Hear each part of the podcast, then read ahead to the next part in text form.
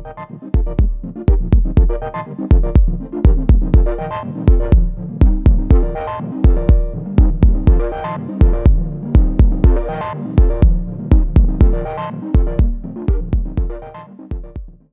bonjour tout le monde, bienvenue à ce nouvel épisode des ingénieurs pédagogiques avec euh, M. Parent et M. Audet. M. Parent, vous allez bien? Très bien. Profitez bien de l'été? Oui, autant que je peux, là. Absolument. Juste le mentionner parce que ça va être probablement une diffusion qui va avoir lieu à l'automne. Donc, on fait déjà les enregistrements cet été. Donc, euh, d'où euh, nos, nos, nos, teints basanés. Monsieur Audet, vous allez bien? Très bien, oui. Vous avez des vacances quand même un peu cet été? Oui, euh, mais là, on enregistre, on enregistre ça fin juillet, fait que là, je me prépare début août à commencer à penser à ma salle de classe. Là. Mais ouais, je vais recommencer. Je continue temps mes lectures. Bon, très bien.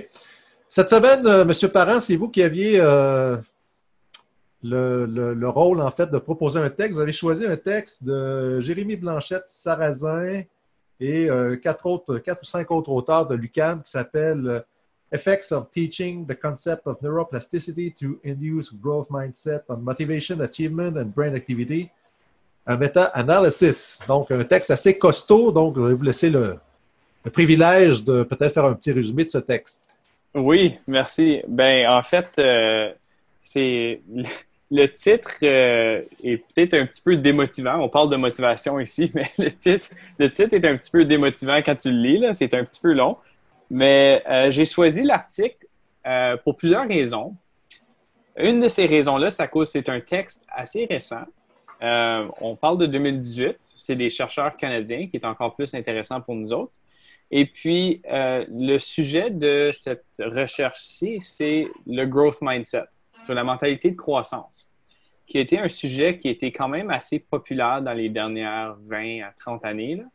Euh, puis qui a été, c'est un, une théorie qui est sortie de l'Université de Stanford avec Carol Dweck, qui est une chercheuse dans, dans, dans le domaine de la psychologie. Et puis, euh, on, a, on, parlait, on parle souvent de mode en éducation mais en fait, cette mentalité de croissance-là, dans ses débuts, dans les années 2000, peut-être début 2000, euh, c'était très à la mode, tandis que la recherche était très, euh, pas très bien développée, puis elle a encore, encore du chemin à faire. Fait euh, mais il y, a, y a, des gens qui ont, qui sont, qui ont pris cette, cette recherche-là, puis sont partis en courant avec ça. Ils ont développé plein d'outils qui n'étaient pas nécessairement euh, basé dans de l'évidence, basé dans la recherche. Et puis, euh, je pense qu'il y a énormément de gens qui ont vécu de la frustration avec la mentalité de croissance. Et puis, de cette frustration-là, on a un peu lâché prise, euh, mais c'est une théorie qui apporte avec elle, je pense, beaucoup de, de potentiel. Euh, puis cet article-ci vient euh, justement nuancer euh, dans quelle situation cette théorie-ci, le growth mindset, est efficace. Donc, on vient justement mettre le doigt dessus. Peut-être euh, deux mots, euh, Martin, peut-être juste pour au bénéfice des auditeurs. C'est quoi, c'est quoi ça, le growth mindset? Qu'est-ce que c'est en deux mots? Oui, en deux mots, ben, c'est une façon de voir l'intelligence.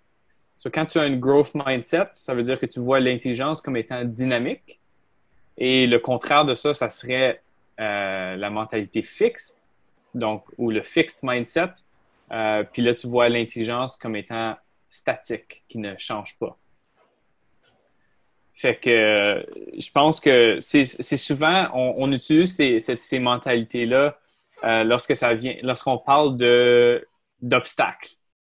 Donc, quand on fait face à un obstacle, euh, on fait face à une erreur, par exemple, à l'école ou peu importe, on, un, un, défi, euh, on peut on être en avant de ce défi-là, puis se dire Ah, ben, je suis capable de persévérer puis de surmonter cet obstacle-là. Il y a certaines personnes qui le font. Et puis, on, on sait que peut-être on n'est pas assez intelligent pour le. intelligent, entre guillemets, peut-être, pour trouver la réponse tout de suite. Mais si on travaille assez fort, si on va chercher certains outils, si on va demander de l'aide, si on étudie, si on se pratique, éventuellement, on va être capable. Puis le contraire, des fois, lorsqu'on on le voit dans certains de nos élèves, on les met en avant d'un problème complexe, puis là, ils se disent, ben, je vais même pas essayer, je suis pas capable. Fait que là, ils croient réellement euh, que leur intelligence ne peut pas changer. Ils peuvent pas, même s'ils travaillent fort, même s'ils vont chercher de l'aide, ça va rien donner. Ils vont pas être capables de trouver la réponse à ce, problème-là. Donc, c'est un peu cette perspective-là, c'est cette, euh, cette façon de penser-là, cette façon d'approcher des problèmes ou des difficultés. Là. Ça, c'est le growth mindset. Donc, si, si, on résume, en fait, ce que ça veut dire, c'est que c'est pas figé. C'est-à-dire qu'on n'arrive pas, en fait, on n'arrive pas au monde avec un capital d'intelligence, entre guillemets, qui est euh, une espèce de, de, de, quantité fixe qu'on ne peut que perdre. C'est, ça serait quelque chose, en fait, qui pourrait évoluer avec le temps, qui pourrait... Euh, euh, une intelligence, en fait, justement, qui serait dynamique, qui pourrait évoluer avec le temps. C'est bien ça? Exactement. Puis je sais que tu as dit deux mots, puis là, j'ai dit deux millions de mots, mais euh, c'est exactement ça. C'est un peu le débat de inné versus acquis. C'est pas exactement ça, mais lorsqu'on a un fixed mindset, on, on pense que l'intelligence est innée, puis elle ne va pas changer. Elle n'est pas dynamique. Puis growth mindset, ça veut dire que l'intelligence peut être acquis. Elle est peut-être partiellement innée, mais elle peut être acquis, puis elle peut changer aussi. C'est bon. Monsieur Audet, vous avez un commentaire là-dessus? Euh, non, euh, ben, oui, en fait, c'est très bien expliqué. Euh, tu sais, les, études de Dweck ont été citées, comme Martin a dit, depuis les dernières, ben, moi je dirais peut-être 10-15 ans, là, ça a été cité à gauche, à droite, euh, tout le monde s'approprie ses, écrits. Je ne sais pas combien de personnes ont lu euh, les études de Dweck ou combien de personnes ont lu son livre, mais beaucoup de personnes l'utilisent, puis euh, la, mentalité de croissance. Puis comme n'importe quel mode, si on veut, c'est pas tout le temps bien utilisé, selon moi, dans les salles de classe. C'est pas tout le temps bien compris de la part des enseignants. Je sais pas si tu es d'accord avec moi. Êtes-vous d'accord avec moi, messieurs? Ben, moi, je suis, complètement d'accord avec toi. Puis justement, euh, j'ai étudié beaucoup la mentalité de croissance lors de ma maîtrise. Là. Puis, tu, tapes euh, growth mindset dans l'engin de recherche Google, puis tu vas trouver tellement de choses, puis tu vas trouver des affiches qui, avec des citations euh, qui est censé motiver tes élèves. Euh, ne lâche pas, persévère. Euh, tu vas trouver, je sais pas, une liste de une liste de, termes qui, qui sert à motiver tes élèves que tu peux leur donner à tous les jours ou peu importe. Fait que j'ai, puis qui est pas qui est pas backé par la recherche. la, recherche ne soutient pas ces, ces outils-là, mais ça vient de plein de différents enseignants qui ont pris cette notion-là, qui ont peut-être même pas lu la, recherche et qui courent avec. Et puis de là vient la résistance. Ils ont réalisé que ça fonctionne juste pas. C'est une belle idée. Ça, ces choses-là, c'est le fun, mais euh, c'est pas exactement ça le growth mindset. C'est un peu le syndrome euh, Pinterest. Euh, tu sais, c'est une belle salle de classe avec des belles affiches, puis des, comme tu dit, des beaux slogans. Fait que tu dis, hey, moi, dans ma classe, c'est la mentalité de croissance, regarde mes affiches mais, mais ça va, ça n'en prend plus que ça. Là, c'est pas acheter une coupe d'affiches sur teacher, teacher, pay teacher que, que ta classe est transformée. Là. Ça, on viendra peut-être euh, en conclusion sur les euh, comment en fait on pourrait appliquer ça en salle de classe, c'est-à-dire l'appliquer de façon correcte pour que ça donne vraiment des résultats puis que ça aide vraiment les élèves. On pourra revenir sur ce, sur ce point-là peut-être en conclusion.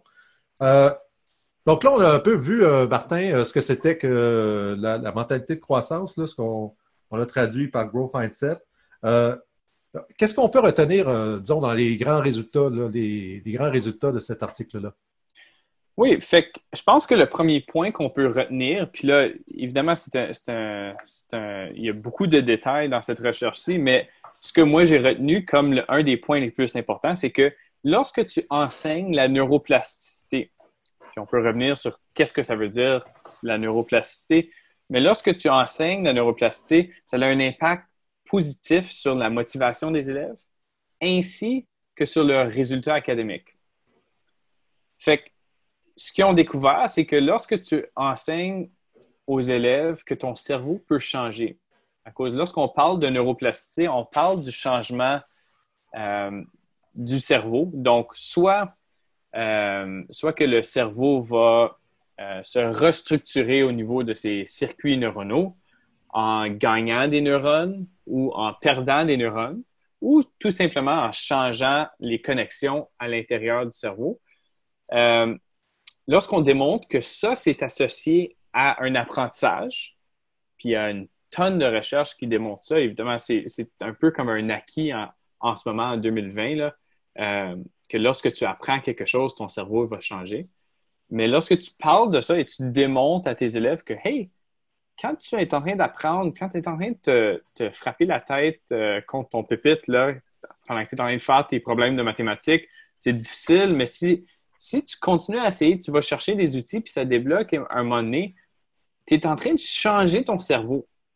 Puis lorsque tu changes ton cerveau, tu deviens meilleur à quelque chose. Puis ça, ça se traduit dans un changement au niveau de l'intelligence.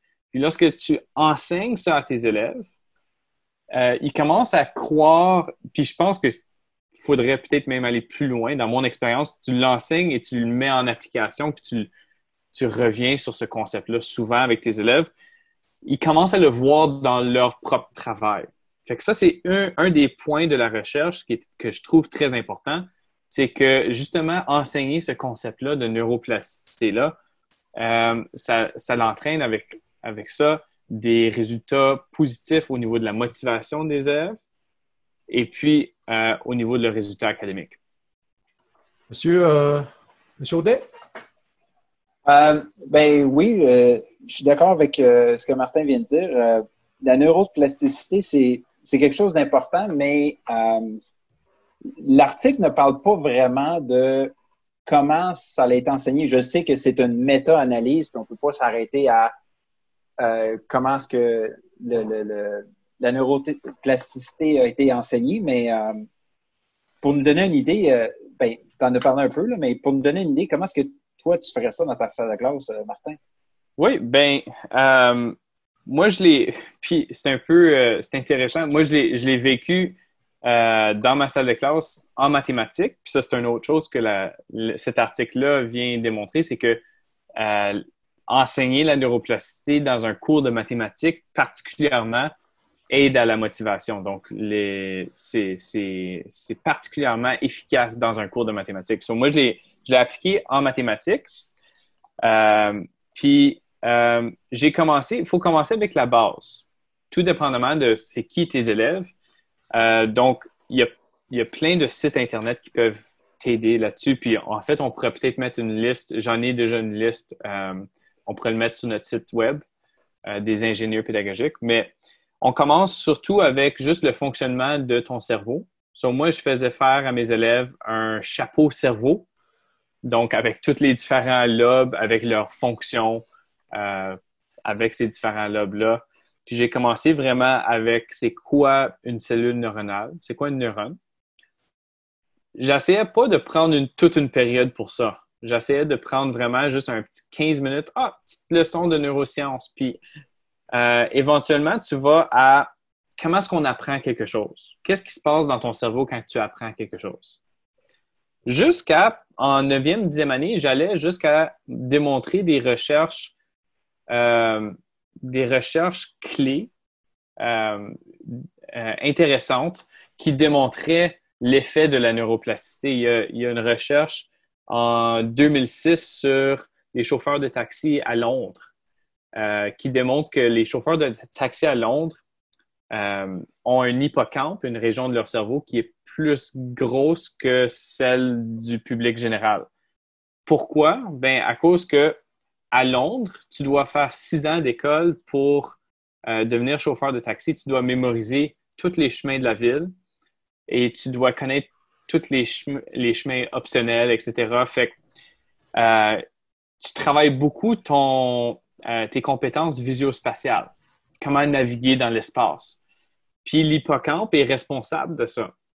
Et donc, en entraînant leur hippocampe, évidemment, ils sont rendus au point où est-ce que lorsque tu scannes le cerveau, tu fais une imagerie du cerveau, leur hippocampe est plus grosse que celle du public euh, en général. Fait on va de c'est quoi une neurone à c'est quoi un apprentissage à ben check.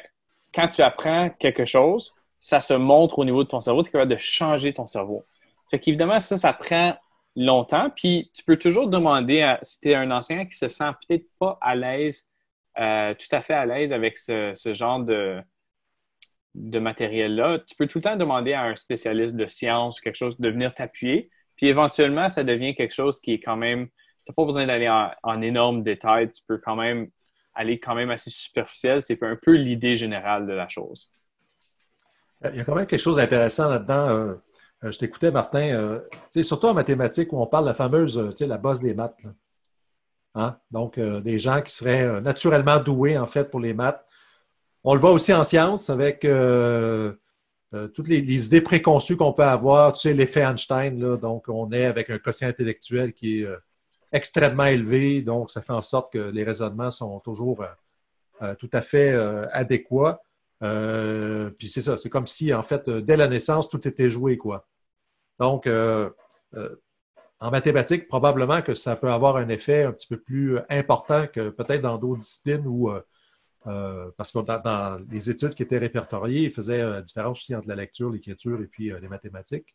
Il semblait y avoir plus de résultats en mathématiques. Peut-être que justement, ça vient travailler en fait des conceptions erronées qui sont largement répandues. Hein, euh, on, l'entend encore aujourd'hui, donc euh, euh, les mathématiques, c'est réservé à certaines personnes qui ont cette fameuse intelligence mathématique, comme si finalement, ben, ceux qui ne l'avaient pas, finalement, étaient les exclus et puis c'était impossible pour eux, en fait, de, rejoindre le groupe.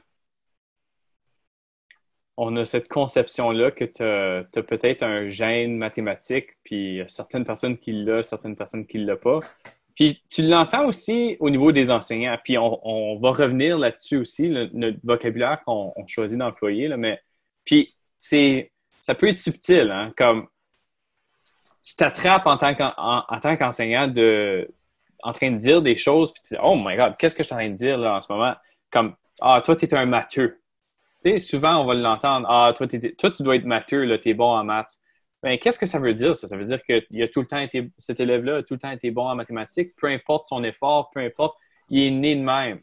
Mais cette phrase-là sous-entend justement un fixed mindset de ma part. Fait que si moi, je suis en train de modéliser ça à mes élèves, euh, comment est-ce que eux autres vont voir les mathématiques? Mais c'est important, je pense que ce que tu mentionnes, c'est que les mathématiques sont, puis les sciences aussi, sont particulièrement euh, vulnérable à une mentalité fixe. Et puis, euh, c'est peut-être pour ça que lorsqu'on a fait cette intervention-là d'enseigner la neuroplasticité, on a vu des effets encore plus importants dans ce domaine-là. Fait que je trouve ça euh, super important aussi. Monsieur Audet, vous êtes euh, d'accord avec ça? Peut-être des exemples en salle de classe ou des choses que ça évoque ben, chez vous?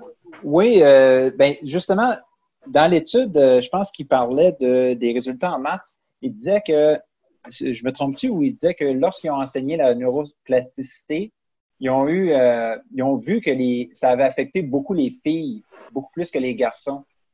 Euh, T'aurais-tu une idée pourquoi que, que c'était comme ça, que l'enseignement de la neuroplasticité en maths, ça a plus affecté les filles que les gars?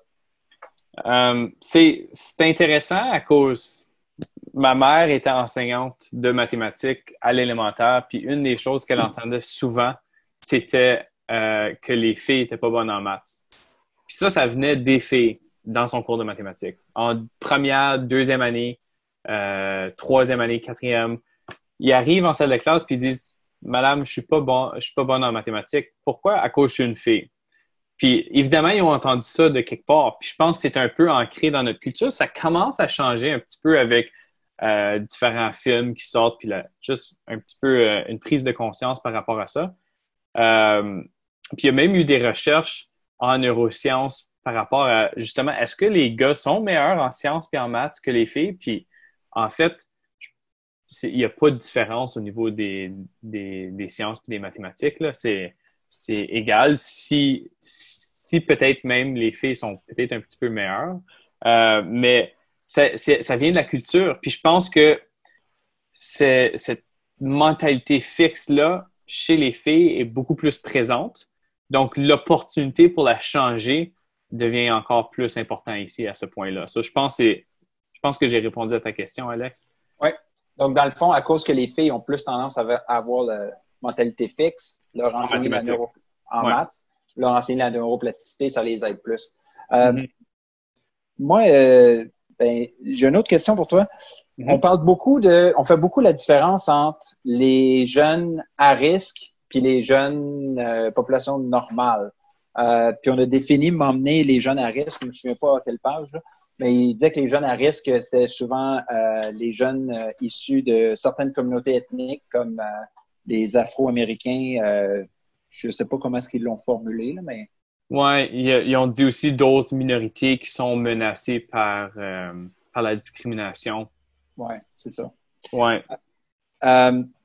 ouais, je ne sais pas si tu pourrais nous, nous parler de de ça, justement, de, de ben, pour, pourquoi que le, enseigner la neuroplasticité, le growth mindset aux populations à risque, euh, pourquoi que ça a l'air d'avoir un. En tout cas, il y a des tendances à avoir un gros effet? Je pense que ça leur vient. Puis évidemment, ici, c'est, moi qui parle, c'est pas le, ça, c'est pas l'article de recherche qui parle. Euh, on ne l'aborde pas nécessairement dans l'article, puis je pense qu'il y a peut-être plusieurs hypothèses par rapport à ça. Euh, mais je, pense que ça serait peut-être en lien avec ce que je viens de dire par rapport à, ben, euh, il y a certaines populations qui, à cause de la discrimination, que ce soit les filles dans ce cas-ci ou euh, d'autres populations qui sont discriminées en mathématiques, ils voient peut-être leur mentalité, leur intelligence comme fixe. ça, c'est peut-être issu de notre culture aussi. Euh, puis c'est important ici, euh, dans les élèves à risque, ils parlent de euh, les élèves à faible niveau socio-économique. Ça, ça rentre dans ce groupe-là. Puis ils ont aussi parlé d'élèves qui ont un niveau académique déjà faible. Et puis les élèves qui sont en transition de l'élémentaire au secondaire. Ça, ça, je trouvais ça intéressant. Je ne sais pas exactement pourquoi ils l'ont mis là, mais peut-être sont un petit peu plus vulnérables. Euh, à avoir cette mentalité fixe-là.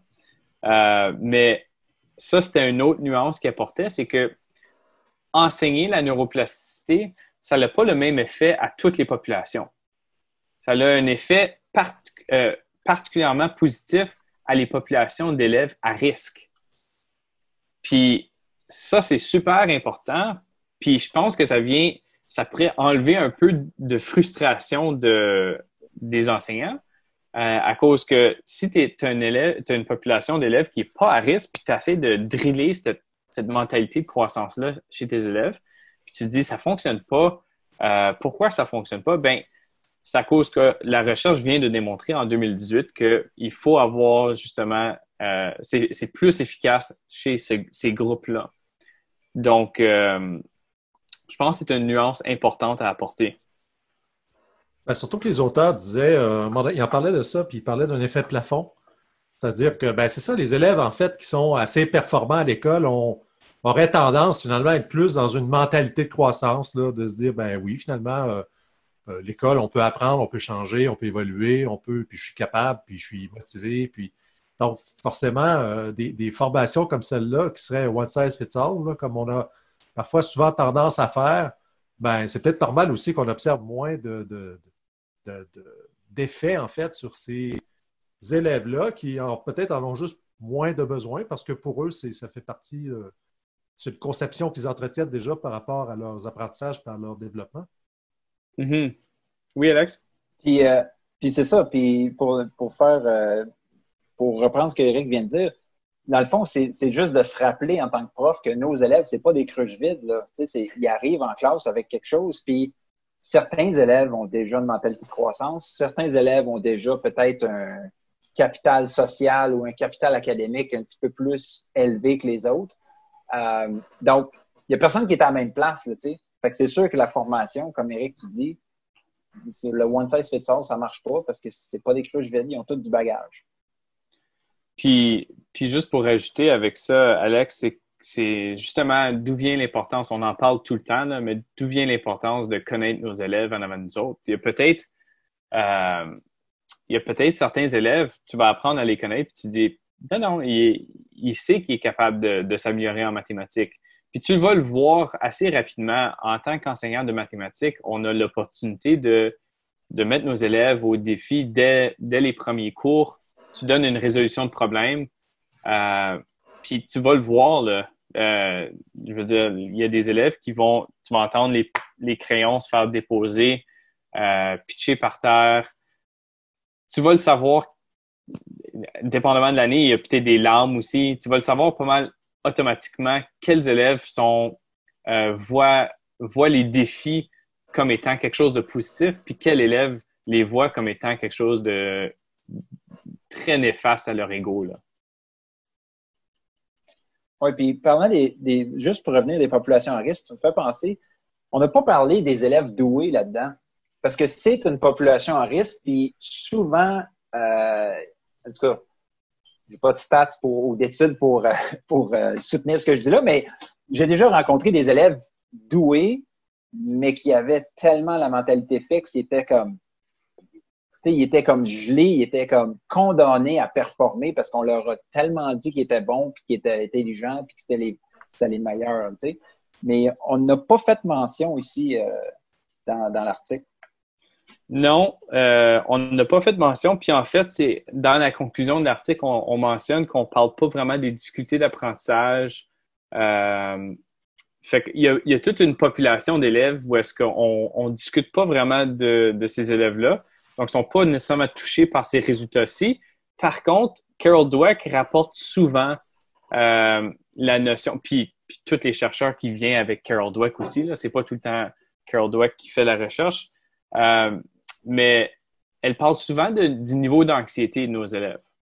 Puis où est-ce qu'on retrouve la plupart de nos cas d'anxiété en tant qu'enseignant au secondaire? Je, souvent, c'est mes élèves hyper performants qui sont très anxieux. Pas tout le temps, mais souvent. Euh, puis pourquoi ils sont très anxieux? Ben les, raisons peuvent varier, mais euh, souvent, c'est à cause qu'ils ont peur d'échouer. Puis pourquoi est-ce qu'ils ont peur d'échouer? Ben peut-être à cause que s'ils échouent, ça veut dire que leur intelligence euh, est plus basse qu'ils le croyaient ou que leurs parents croyaient, etc. Tandis que si tu as une mentalité de croissance, tu échoues et tu dis, ben, c'est pas nécessairement mon intelligence qui est, qui est en jeu ici, c'est vraiment euh, une opportunité de m'améliorer. Puis, juste pour mettre un, petit détail ici que l'article apporte, euh, c'est justement une étude qui a été faite au niveau de l'imagerie cérébrale quand les élèves ont une mentalité de croissance. Puis qu'est-ce qui se passe au niveau du cerveau? Puis ça a été démontré par euh, une technique d'imagerie du cerveau. Lorsqu'on a une mentalité de croissance, il y a certaines régions du cerveau qui sont activées. ces régions du cerveau-là sont étroitement liées à euh, des mécanismes de correction d'erreurs. Ça veut dire que ces élèves-là qui ont une mentalité de croissance-là sont en train de se concentrer, se mettre un focus sur comment est-ce que je vais corriger mon erreur? Tandis que les élèves qui ont une mentalité fixe sont pas en train de se concentrer sur comment corriger leurs erreurs, sont en train de se dire euh, un peu en désespoir, je suis pas capable de faire, de résoudre ce problème-ci. Qu'est-ce qui va m'arriver? Je suis pas intelligent. Euh, je viens de m'apprendre, je viens d'apprendre que je suis, suis pas aussi intelligent que je croyais. Et puis là, c'est le désespoir total. Euh, c'est ce qu'ils appellent le learned euh, helplessness dans l'article ici. Mais euh, on disait que, en fait, un peu pour résumer ton, ton, propos, euh, M. Parent, si on disait que l'intelligence, ce n'est pas l'apprentissage, hein, c'est une différence très importante entre les deux. C'est pas parce qu'on est intelligent qu'on apprend, puis les, deux peuvent être corrélés, mais pas tout le temps. Puis ça, ce qui pourrait expliquer aussi qu'il y a des gens qui sont très intelligents, mais que finalement, ils font rien avec leur intelligence. Donc, on, ils passent des tests, on mesure leur QI, ont des QI euh, stratosphériques, mais finalement, euh, euh, qu'est-ce qu'ils en font? Peut-être pas grand-chose, finalement. Monsieur Audet, vous réagir à ça? Oui, ben, oui, ben, pour reprendre la balle au bon, c'est c'est un peu ce qui est à la base des recherches de Dweck, je pense. Ce qui lui, avait mis la, puce à l'oreille au début, c'était de voir pourquoi est-ce que, dans le fond, la motivation à avoir du succès, là, on vise à, développer puis à démontrer nos capacités. Puis elle, elle s'est rendue compte dans ses recherches que développer ses capacités, c'est une chose, puis démontrer tes capacités, c'en est une autre. Puis les élèves avec une mentalité de croissance, ils cherchent toujours à développer leurs capacités, puisque Martin vient de dire avec l'imagerie euh, résonance magnétique, c'est ça que ça nous montrait, que les élèves cherchaient à corriger leur erreur, ils cherchaient à s'améliorer. Leur cerveau trouvait des, essayait de trouver des moyens de s'améliorer, tandis que l'autre groupe, l'imagerie cérébrale, nous montrait que, OK, je viens de lire la question, faut que je trouve la réponse, faut que je trouve la réponse, faut que je trouve la réponse. Donc, c'est juste de démontrer ses capacités, son intelligence. Ça, c'est plus rattaché à la mentalité fixe. Euh, le temps file, M. Parent. Euh, les aspects disciplinaires, donc dans cette méta-analyse-là, on fait, on l'évoquait tantôt, là, il y a des résultats qui euh, traitent des mathématiques, l'enseignement des mathématiques, d'autres plus dans un contexte de lecture. Qu'est-ce qu'on doit retenir de, tout ça? On en a parlé un petit peu tantôt, on a abordé un petit peu la question, mais oui. aller un peu plus loin. Oui, ben en fait, j'aime beaucoup comparer euh, les mathématiques puis les sports euh, ou la classe de, de, de gym, d'éducation physique. Souvent, euh, nos élèves, ben, on, l'a vécu aussi en tant qu'élève. Euh, quand tu essaies de, de, de, faire un slap shot au hockey, puis tu n'es pas capable au début, ben, qu'est-ce que tu vas faire? Tu vas te pratiquer. C'est évident tu vas te pratiquer jusqu'à temps que tu l'as. Puis Alex, toi, tu le sais mieux que, mieux que d'autres, avec ta grande carrière euh, dans la Ligue majeure du Québec. Mais tu pratiques, tu pratiques, tu pratiques. Puis souvent, lorsqu'on demande aux élèves en mathématiques, dans un autre monde complètement différent, euh, qu'est-ce que tu peux faire pour t'améliorer? Puis, souvent, ils vont dire, ben, monsieur, je suis, je suis juste poche en mathématiques, je suis juste pas bon en mathématiques. Donc, malgré le fait que s'ils se pratiqueraient, puis ils se pratiqueraient avec quelqu'un qui pourrait les aider, un coach peut-être par exemple, euh, qui pourrait corriger certaines erreurs, pratique, pratique, pratique dans différents contextes, ben là, on, va voir l'amélioration. C'est exactement la même chose. Par contre, on a deux mentalités complètement différentes. Puis c'est souvent flagrant quand tu fais cette comparaison-là avec les élèves euh, en salle de classe. Fait il y a des élèves euh, il y avait des élèves dans ma salle de classe qui aimaient beaucoup le basket. Puis ils se pratiquaient, ils arrivaient à l'école à 7 heures du matin, avant l'école commence, ils se pratiquaient au basket pour l'équipe, etc. Puis là, ça venait en salle de classe en mathématiques, puis Ah, monsieur, je suis pas capable ou tu sais, ça vaut pas la peine, tu sais, je vais avoir des, des mauvaises notes anyways. Puis là, tu dis, ben, est-ce que c'est vraiment si différent que ça, le basket, que les mathématiques? Puis au début, la réponse est souvent oui. Mais quand tu donnes des opportunités à réussir un peu, euh, là, ils réalisent que, ah, OK, ben j'ai pratiqué un petit peu, puis là, j'ai eu l'opportunité de réussir, puis ça, c'est la job de l'enseignant, c'est de vivre des, de faire vivre des succès à nos élèves. Euh, une fois que tu l'as vécu, là, c'est un peu contagieux. Tu dis, ah, ben peut-être je suis capable. Puis là, la mentalité commence à changer. C'est un long processus, par exemple. Sur Dave, vous vouliez réagir à ça? Parce que euh, oui, ben dans le fond, c'est qu'on veut les amener à faire un transfert. Tu sais, le, ta mentalité de croissance au basket, comment est-ce qu'on peut l'apporter en, en salle, dans, dans, le cours de maths, tu sais? Puis, comme en leur faisant réaliser, juste en leur disant, ça va peut-être pas allumer de petite lumière, mais si on réussit à faire le transfert, ben, je pense que on commence à avancer. Moi, je, voudrais euh, peut-être, euh, je, vais, je, vais, emprunter ton rôle, euh, M. Audet. Je vais me faire l'avocat du diable sur ce coup-là. Euh, on a pu admirer vos exploits, M. Audet, euh, dans la Ligue de hockey junior majeur du Québec. Moi, j'aurais tout donné pour être capable de me rendre jusque-là, mais j'ai même pas passé proche. Quand on dit pas passé proche, c'est vraiment pas passé proche. Euh, est-ce qu'à ce, moment-là, il ne faudrait pas aussi, comment dire, tu as, plusieurs personnes qui vont dire, il faut amener l'élève le plus loin qu'on peut ou le plus loin qu'il va pouvoir se rendre. Donc, euh, dans ton cas, Alex, tu es rendu jusqu'à la ligne de hockey junior majeur du Québec, ce qui est, ce qui est pour moi euh, quelque chose de remarquable. Euh, pour d'autres, ça n'aurait pas été suffisant, ça aurait été un échec parce qu'ils visaient la Ligue nationale. Et puis, donc, ça dépend toujours du, justement du potentiel de la personne, de la motivation aussi, jusqu'à quel point on est prêt pour, pour y arriver. Mais, et, ça, je sais que ça peut être, comment dire, ça peut être des propos un peu peuvent faire réagir, mais il y a aussi des élèves qui n'ont pas un potentiel très, très élevé dans certaines disciplines. Ça, existe aussi. Euh, donc, le, fait de pratiquer, le fait de dire oui, mais tout est possible finalement, mais est-ce que ça ne pourrait pas se retourner aussi contre certains élèves qui disent écoute, euh, n'est pas le premier à me dire que tout est possible, mais finalement, dans mon cas à moi, euh, moi, ce que j'observe, c'est que toute l'historique que j'ai, tout mon passif, en fait, à l'école, ce que ça me dit, c'est que cette année, ce ne sera pas vraiment mieux que les autres années. Donc, est-ce qu'il n'y a pas, euh, euh, c'est pas un, couteau à double tranchant pour certains élèves? Je pense que ça peut être vu comme ça. Puis, en fait, je l'ai, vécu aussi. Euh, c'est, un peu pour ça que je disais que c'était un long processus. Puis il y a des élèves avec qui que c'était un processus de quelques années. Donc, ça a commencé dans ma salle de classe, mais là, ça, ça a continué dans une autre salle de classe. Puis là, euh, finalement, je l'ai enseigné en neuvième année. Puis là, on, se retrouve en douzième année, puis elle, a fait le déclic. Là. Puis euh, je pense que je pense qu'il il faut connaître nos élèves, puis ça, devient encore plus important avec ces élèves-là qui sont euh, évidemment, peut-être, évidemment, pas tout le monde va aller faire des, calculs différentiels en douzième année au niveau préuniversitaire c'est pas pour tout le monde. Par contre, je pense que la plupart de nos élèves sont capables de réussir leur cours de mathématiques jusqu'à la fin. On parle de 11e année, je crois. Donc, jusqu'à il y a un cours de mathématiques qui peuvent réussir.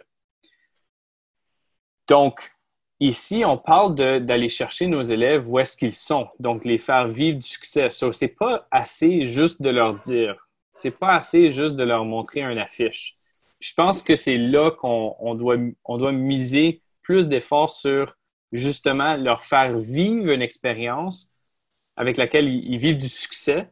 Euh, puis là, bâtir de ça, justement changer leur, leur historique, si on veut. Tu parlais d'historique. OK, ben, j'ai jamais vécu de succès en mathématiques, donc pourquoi que ça changerait cette année?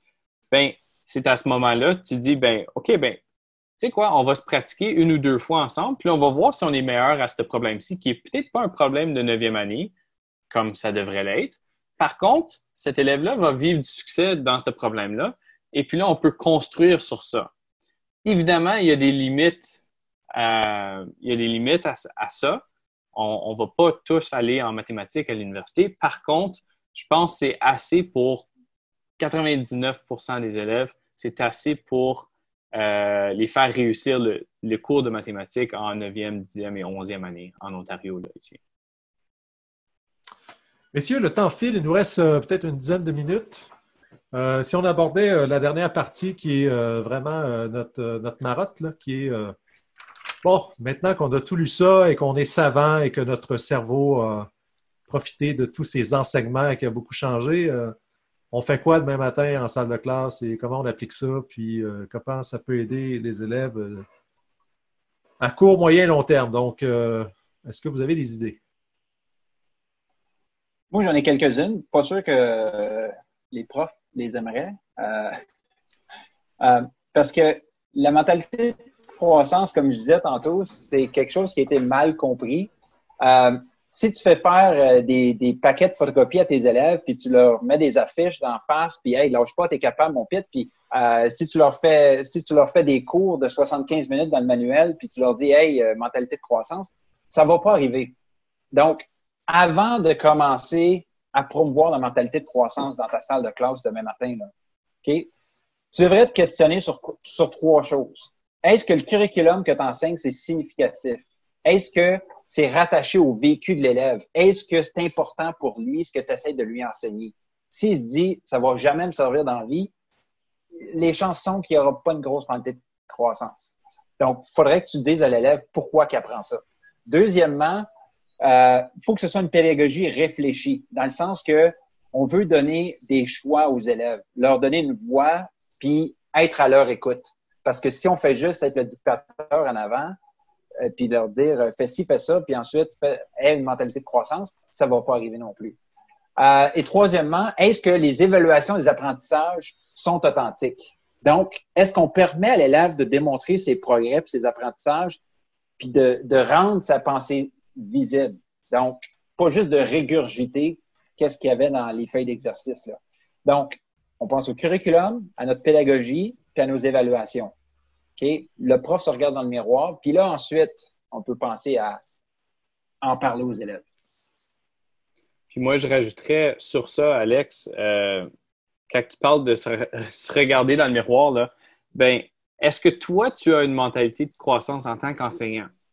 je pense que ça, c'est super important. Je veux dire, si tu veux que tes élèves persévèrent, si tu veux que tes élèves voient l'intelligence comme étant dynamique, ben, il faut que ton vocabulaire que tu emploies en salle de classe, il faut que ça reflète justement cette mentalité de croissance-là. Puis on va s'attraper en tant qu'enseignant. Il y a sûrement, comme qu'on l'a vu euh, aujourd'hui, ben, la mentalité de croissance peut être spécifique à certains domaines de notre vie. Fait peut-être on l'a au hockey, mais on ne l'a pas en mathématiques. Peut-être on l'a en français, mais pas en sciences. Fait que comme ça, nous autres aussi, il y a certains peut-être aspects de notre salle de classe où est-ce qu'on n'a pas de mentalité de croissance, puis il y a d'autres aspects où est-ce qu'on l'a. Mais il faut réfléchir, il faut se regarder dans le miroir, puis il faut, il faut s'assurer qu'on est en train de louanger les bonnes choses. Donc, par exemple, Carol Dweck en parle souvent, louanger euh, le progrès, puis porter vraiment attention sur le processus d'une tâche au lieu du résultat final. Puis, euh, puis on entend souvent parler de, euh, en anglais, evaluate what you value. So ici, est-ce que tu valorises le processus ou est-ce que tu valorises le résultat final? Puis en tant qu'enseignant, si on, on, démontre, on fait de la, la, modélisation de valoriser le processus, je pense qu'il y a une partie de ça qui va se transmettre à nos élèves aussi. Fait que je pense que c'est important d'agir en tant que modèle pour cette philosophie-là. Et puis, euh, je pense qu'on va avoir plus de succès de cette manière-là. Ben, juste en évaluation, euh, excuse-moi, Alexandre. vas-y, vas-y, vas-y. Je, te donne, la parole tout de suite après. Mais en évaluation, il y a eu plusieurs études qui ont démontré que justement, un feedback qui était positif, qui était constructif pour les élèves, c'était pas de louanger, c'était pas de dire bravo, euh, tu as réussi, félicitations, t'es beau, t'es fin, c'est pas ça c'est qu'est-ce que tu as fait? Quel est l'observable? Donc, là, le processus, puis le résultat aussi, mais qu'est-ce que tu as fait concrètement qui, euh, que je vais, euh, que j'apprécie en fait dans ta production? Donc, de, mettre vraiment le doigt sur des observables que l'élève va être capable de, de voir lui-même puis d'être capable de transférer, on l'espère, à d'autres tâches. Alexandre, tu voulais intervenir? Bien, un peu pour faire du pouce sur ce que Martin disait, c'est dans le fond, il faut que le prof, là, dans ta salle de classe, faut que tu montres que tu es une personne en, en, développement, en devenir. Puis ça, ça peut se faire. Là, c'est facile à dire, de, montrer à tes élèves que tu es en développement, que tu cherches à t'améliorer. Mais qu'est-ce que ça peut vraiment avoir l'air dans ta salle de classe? Ça peut être juste de parler, hey, euh, je suis en train de lire tel livre euh, en éducation, euh, puis je sais pas, j'aimerais peut-être essayer des stratégies avec vous autres, voir ce que vous en pensez, parce que, tu sais, mon but dans vie, c'est de devenir un bon prof. Si tu parles de même à tes élèves, c'est tu montres que tu es humble, puis que tu les respectes, puis que, tu sais, dans le fond, là, c'est, comme on dit en anglais, we're all in it together. Tu sais, comme, il euh, n'y a pas la relation, le maître en haut, puis les élèves en bas. On est, l'école, c'est faite pour développer des êtres humains, incluant les enseignants. Et être un modèle pour ses élèves, c'est, c'est, c'est primordial parce que c'est, c'est les mettre dans des conditions où est-ce qu'ils peuvent grandir. Mhm. Ça, ça serait vraiment intéressant d'avoir des, des, résultats de recherche là-dessus. Hein? C'est ce qui se passe en Ontario quand on interroge des profs et leur demander justement leur conception qu'ils ont par rapport à, l'intelligence et puis l'apprentissage. Mais pour revenir un peu à, l'article que nous a présenté, Martin, mais euh, euh, quelle est la proportion finalement de profs qui pensent que euh, finalement l'intelligence c'est quelque chose d'inné puis que et, et, et, je sais pas pour vous, moi quand j'enseignais souvent aux rencontres de parents, sais, j'avais des parents qui venaient me voir et disaient Ah oui, euh, tu sais, j'enseignais, mettons, les maths ou les sciences, qui me disaient Ah oui, mais moi, je n'étais pas tellement bon en maths, donc, euh, tu sais, je comprends que ma fille ou mon fils. Alors, je ne sais pas si vous l'entendez, vous aussi, encore aujourd'hui. Euh, mais, mais, quand j'ai lu l'article, c'est à ça que j'ai pensé. Je me suis dit, bon sang, ces, ces parents-là euh, s'imaginaient que c'était un gène transmis. Je veux dire, c'était la génétique. C'est-à-dire que puisque je ne suis pas bon en maths, mon enfant ne l'est pas. Puis, puis c'est comme ça. C'est un peu du fatalisme. Il n'y a rien à faire parce que, bon, voilà, la bosse des maths n'a pas été transmise parce que moi-même, je ne la possédais pas. Puis ce que, ce que ces parents-là ne réalisent pas, c'est que les gènes ne sont pas la seule chose qu'on transmet à nos parents, à nos, à nos enfants, pardon. C'est, vraiment notre façon de penser, on le transmet aussi. Fait que euh, ça, c'est quelque chose qui revient souvent dans mes rencontres de parents. C'est euh, OK, ben moi, tu sais, moi, je suis pas très bon en mathématiques. OK, ben on va arrêter on va arrêter ça, cette, discussion-là là, puis peut-être on devrait parler autrement ou différemment à nos, élèves puis à nos enfants. Puis, tu apportes un bon point, Eric, c'est que justement, on a c'est, ça se passe pas juste en salle de classe, le développement de cette mentalité-là. Il y, a une part de la responsabilité qui vient de la maison. Puis ça, c'est un des, points de Carol Dweck aussi, c'est que oui, en salle de classe, ça peut se passer, mais à cause que cette mentalité de croissance-là est spécifique à un domaine, euh, on peut l'avoir dans un domaine, puis pas à la maison, ou pas au sport, ou dans un sport, mais pas à l'école. Donc, il faut vraiment que tout le monde euh, le mette en évidence, et puis à la maison et à l'école, puis on travaille ensemble pour euh, faire progresser ces élèves-là. Oui, puis on n'en a pas parlé, on n'a pas vraiment eu le temps d'aborder ce sujet-là, mais euh, bon, il faut dire que la méta-analyse euh, porte en fait sur une dizaine d'articles, dix articles qui ont été euh, répertoriés. moi, je suis allé lire quelques articles qui étaient cités, qui, ont été utilisés dans le cadre de la méta-analyse. Il y avait, bon, les outils de mesure n'étaient pas nécessairement tous très, très costauds. ce qui fait que peut-être que c'est plus transférable qu'on le pense. Euh, parce que les auteurs demeurent assez prudents dans leurs conclusions. Hein. On voit qu'ils disent ben, écoutez, on sait qu'il n'y a pas beaucoup d'articles, euh, euh, donc les tailles des faits, les statistiques qu'on présente aussi, il faut quand même être assez prudent sur l'interprétation qu'on va faire de ces résultats-là. Mais peut-être qu'on apprendra dans quelques mois, quelques années, en fait, que cet état-là, cette conception-là qu'on entretient face au développement du cerveau, c'est peut-être plus généralisable qu'on le pense. C'est-à-dire que peut-être qu'elle s'observe plus facilement en mathématiques qu'en lecture présentement, mais peut-être arrivera un, moment donné où on, s'apercevra en fait que c'est une conception qui est plus généralisable en fait. ben, je l'espère aussi. Puis, puis peut-être, peut-être, Eric, puis là, on, fait des hypothèses, mais peut-être que lorsqu'on vient chercher cette matière-là ou ce domaine-là qui, nous est plus difficile, par exemple les mathématiques, euh, peut-être que les autres vont suivre avec.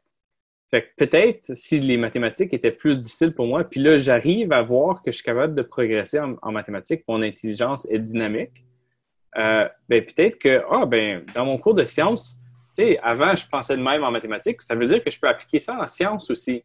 Fait que je pense que peut-être aller chercher le, le, point le plus difficile ou le domaine le plus difficile pour l'élève, et ça peut déclencher tout un changement dans sa perspective. Là.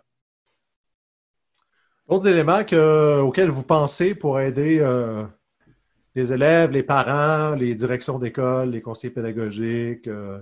Ben, juste pour revenir sur euh, l'idée de, de, faire des ponts, là, une chose qu'on pourrait ajouter, c'est que l'élève, dans le fond, là, en salle de classe, il faut absolument lui donner la possibilité de reviser son travail, reprendre ses évaluations. Là, on est, c'est pas juste du, comme on dit, là, du lip service, c'est pas juste des paroles, là, OK? Là, on passe à l'action. On est en train de vivre la mentalité de croissance quand, quand on lui donne la chance de, de se reprendre.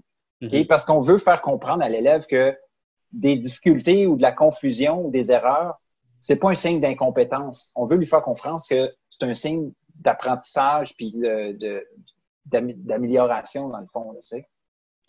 Puis ça, ça vient directement en lien avec un épisode qu'on a fait auparavant sur l'erreur. Puis on parlait, la conclusion de ça, c'est que l'erreur est un est primordiale à l'apprentissage. Puis si on enlève ça à l'élève en lui donnant une évaluation sommative, puis on ne le retouche plus, puis on ne le regarde plus, puis ça va dans le fond d'un casier, euh, tout est crabouillé, etc ben, on n'est pas en train de, on n'est pas en train de modéliser cette mentalité de croissance-là. Fait que de donner la chance aux élèves de voir les, les évaluations comme des évaluations au service de l'apprentissage et en tant qu'apprentissage constamment, si on, on, fait, on voit l'apprentissage ou l'évaluation constamment comme ça, euh, je pense qu'on on vient changer cette mentalité-là chez nos élèves aussi. Oui, c'est euh, toutes des bonnes stratégies. Euh, autres, euh, autres exemples? Ben, moi, il n'y en a pas qui me viennent à l'idée présentement. je pense que j'ai épuisé.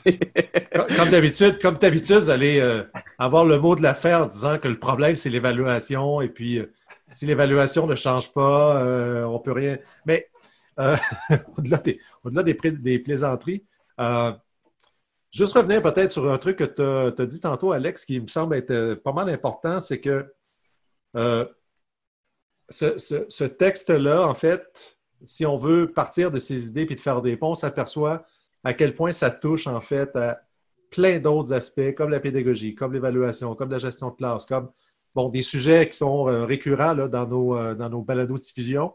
donc, la question d'aborder les, les problématique de façon intégrée. Donc, de ne pas non plus euh, penser que, euh, comme, certaines dérives que vous avez évoquées, c'est-à-dire des profs qui mettent des posters en disant lisez ça, on est dans une mentalité de croissance, puis ça va bien aller. Euh, ça va être plus compliqué que ça, puis ça va demander un effort, en fait, beaucoup plus substantiel de la part des, différents intervenants parce que, puis on n'en a pas parlé aussi durant cet épisode-là, mais on a déjà évoqué dans d'autres toute la question du travail d'équipe entre les enseignants, parce que si tu as juste un prof qui parle de ça, euh, ça a certainement moins d'impact que s'il euh, y a toute une équipe de profs qui, euh, qui adhèrent, qui croient, qui pensent que c'est dans une, direction dans laquelle il faut aller pour certains élèves, peut-être davantage pour certains élèves, sortir du one size fits all, donc des stratégies qui, qu'on applique à tout le monde en pensant que ça va avoir les mêmes effets chez tous les élèves. donc, c'est probablement toutes des tous des aspects, en fait, qu'on devra, euh, sur lesquels on, va revenir dans les prochaines balados de division parce qu'elles sont importantes. Mm-hmm. Oui, puis parlant de prochaines euh, balados, je choisis le texte pour la semaine prochaine, ah. le prochain épisode. Euh, j'ai choisi un texte qui s'appelle Measuring Actual Learning versus Feeling of Learning in Response to Being Actively Engaged in the Classroom. c'est une étude de euh, l'auteur principal, c'est Louis Deslauriers, un chercheur de l'université Harvard, euh, qui est vraiment, vraiment très intéressante euh, parce que des fois, ce que l'élève nous dit, c'est pas nécessairement la vérité, c'est pas nécessairement, puis c'est pas parce que l'élève est menteur, c'est parce que l'élève il sait même pas des fois qu'est-ce qui se passe à l'intérieur de lui, donc il peut pas nous dire autrement. Donc ça va être un, un article, je pense que qui va être pas mal intéressant. Fantastique. Donc, monsieur, euh, monsieur Audet, je vous parlais tantôt que bon, il fallait qu'on soit euh, dans une pédagogie où euh, on fallait offrir des choix aux gens. Là, vous arrivez avec vous décrétez approche dictatoriale avec l'article en question, c'est bien ça? Exactement. Quelle modélisation. Ah. La preuve que l'approche dictatoriale peut avoir quand même ses utilités à l'occasion. Messieurs, on se laisse là-dessus. Merci beaucoup de votre participation. Et puis, euh, donc, on invite les gens à nous contacter sur euh, de différentes façons. Monsieur Audet, on vous contacte comment? Euh, at prof Audet, A-U-D-E-T, sur Twitter, Instagram, Alexandre Audet, A-U-D-E-T encore, dans Facebook. Monsieur Parent? Moi, c'est sur Twitter uniquement, c'est monsieur underscore parent. Et puis, euh, ça serait intéressant aussi de mentionner que euh, on peut recruter les questions de l'auditoire. Fait qu'à n'importe quel moment, si vous avez des, des, questions par rapport à quelque chose qu'on vient de mentionner, on peut, on peut toujours l'aborder. On pourrait faire un épisode juste de réponse aux questions aussi. Fait que envoyez-nous vos questions, puis on va, on peut tenter d'y répondre euh, éventuellement aussi là et, et, vos, et vos rétroactions parce qu'on a une mentalité de croissance et on veut s'améliorer. ça aussi, ça aussi, oui. Surtout juste à Alex, là, pas à moi. Mais oui, c'est ça. sauf, sauf M. Audet qui, qui, accepte très mal la critique. Mais ça, c'est entre nous. Moi, sur Twitter, sur Facebook, euh, at euh, PropDiode. Euh, on a un site aussi en construction, M. Parent. Je vous mets un peu de pression. Oui, oui. Euh, c'est les ingénieurs pédagogiques. Fait que c'est notre, c'est notre nom. Puis là, évidemment, il est en construction. Fait que c'est point Wix ou quelque chose comme ça, là, mais vous le trouverez sur notre, euh, notre Twitter, notre Facebook, puis notre Instagram. Là, vous allez voir le site web qui va apparaître là, qui va porter, qui va avoir euh, un blog euh, par des billets de blog écrits par nous. Il va avoir aussi nos épisodes de podcast. Il va avoir aussi d'autres choses intéressantes sur ce, site web-là. Bonjour, merci. Et puis, on se dit ben, à la prochaine. Thank you.